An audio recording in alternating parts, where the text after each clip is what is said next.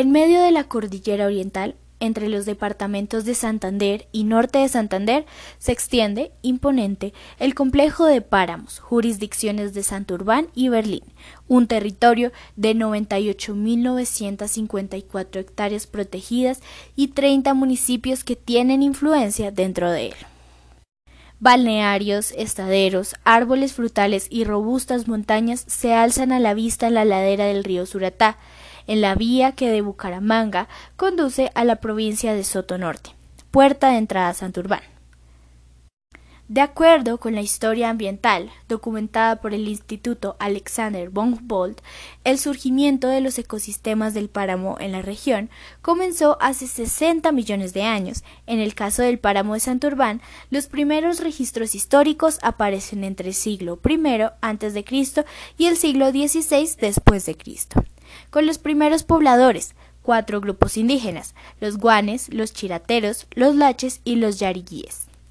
A partir de ese momento se iniciaron las exploraciones y explotaciones de oro, lo cual atrajo rápidamente a los conquistadores españoles, haciendo que las comunidades indígenas desaparecieran.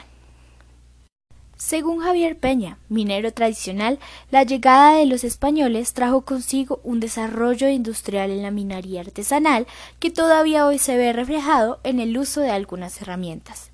Desde ese entonces se inició un proceso de explotación de oro dentro de la zona, que actualmente está dentro de los límites del páramo de Santurbán.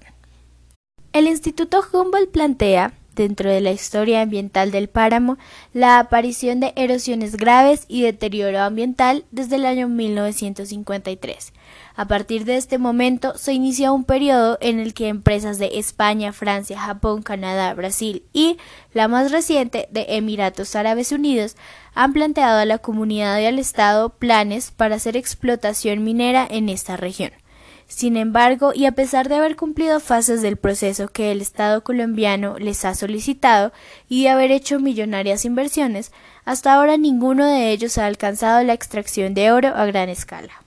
Discusiones sobre la delimitación del páramo y el impacto medioambiental han frenado estos proyectos y han llevado al Estado a enfrentar demandas como la de la empresa canadiense Ecooro, que debido a un cambio en los límites de Santurbán en el año 2014 tuvo que retirarse porque el proyecto estaba dentro del área de protección y conservación ambiental, es decir, sobre los 3.100 metros sobre el nivel del mar.